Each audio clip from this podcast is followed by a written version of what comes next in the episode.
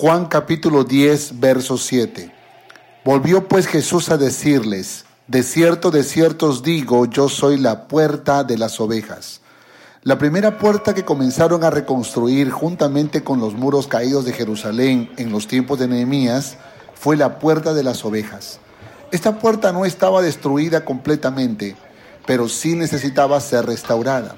Fueron los sacerdotes quienes hicieron la restauración, liderados por el sumo sacerdote Eliasib, que literalmente significa Dios restaura o hace regresar.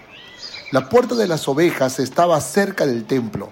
Recibía este nombre porque por allí entraban y salían las ovejas. En especial entraban por ella aquellas destinadas y consagradas a ser sacrificadas en el templo provenientes de Belén. Jesús es la puerta de las ovejas. Esto quiere decir que para que entremos por esta puerta es necesario cambiar nuestra naturaleza.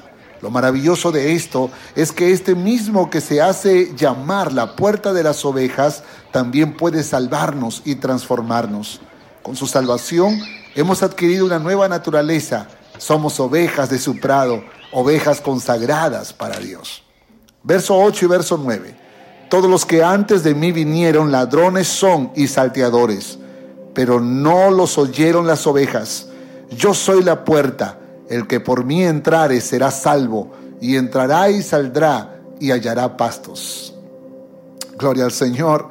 Jesús se describe a sí mismo no solo como el pastor, sino como el buen pastor, único en su carácter. La palabra griega para bueno es kalos, que describe lo que es noble, sano y bello, en contraste con lo malo y desagradable. Por lo tanto, al usar la frase el buen pastor, Jesús está haciendo referencia a su bondad inherente, su justicia y su belleza. Como el buen pastor de las ovejas, Él es el que protege, guía y nutre a su rebaño. Qué maravillosa figura para que nosotros como ovejas de su redil podamos sentirnos amados y protegidos. Jesús describe tres tipos de personas que pueden acercarse a las ovejas. El primero, el ladrón. Versos 10 y 11. El ladrón no viene sino para hurtar, matar y destruir. Yo he venido para que tengan vida y para que la tengan en abundancia. Yo soy el buen pastor. El pastor da su vida por las ovejas. El ladrón, sin duda, es Satanás, que intentará robarnos la paz, matar nuestra relación de amor con Dios y destruir todos los sueños y anhelos que hay en nuestro corazón. Las ovejas del Señor no deben oír su voz. Es como un lobo. Satanás es como un león que anda buscando a quien devorar. Pero recuerda que el buen pastor no mata ni destruye. El buen pastor da vida y restaura los corazones. El segundo es el asalariado. Verso 12 y verso 13. Mas el asalariado y que no es el pastor de quien no son propias las ovejas, ve venir al lobo y deja las ovejas y huye. Y el lobo arrebata las ovejas y la dispersa. Así que el asalariado huye porque es asalariado y no le importan las ovejas. El asalariado representa todas las personas que tienen la intención de ayudar mientras no se comprometa su integridad. No es capaz de hacer sacrificios, ni gastarse, ni menos arriesgar su vida por amor a las ovejas. Ven venir el peligro y huyen porque no les importa las ovejas. Y el tercer personaje es el buen pastor verso 14 y 15. Yo soy el buen pastor y conozco mis ovejas y las mías me conocen, así como el Padre me conoce y yo conozco al Padre y pongo mi vida por las ovejas. Jesús es el buen pastor. El buen pastor conoce a sus ovejas y está dispuesto a dar su vida por ellas. Eso fue exactamente lo que hizo Jesús en la cruz del Calvario.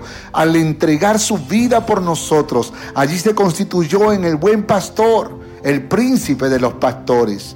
Y los que somos ovejas del Señor tenemos marcas distintivas. Dice la palabra que le conocemos, escuchamos su voz y le seguimos. Gloria a Dios. Verso 16.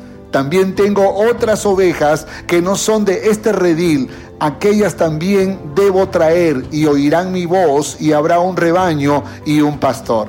Creo firmemente que aquí Jesús está haciendo referencia al pueblo gentil que un día conocería al Señor y le reconoceríamos como nuestro buen y amado pastor.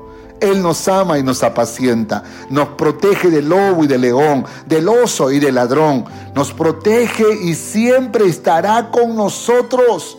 Por eso podemos declarar y orar así, Jesús, tú eres mi pastor por lo tanto, nada me faltará. En lugares de delicados pastos me harás descansar. Junto a aguas de reposo me pastorearás. Confortarás mi alma. Me guiarás por sendas de tu justicia, por amor de tu nombre. Y aunque ande en valle de sombra de muerte, no temeré mal alguno, porque tú estarás conmigo. Gracias, Señor Jesús, por ser mi buen pastor. En tu nombre santo oramos así. Amén y amén.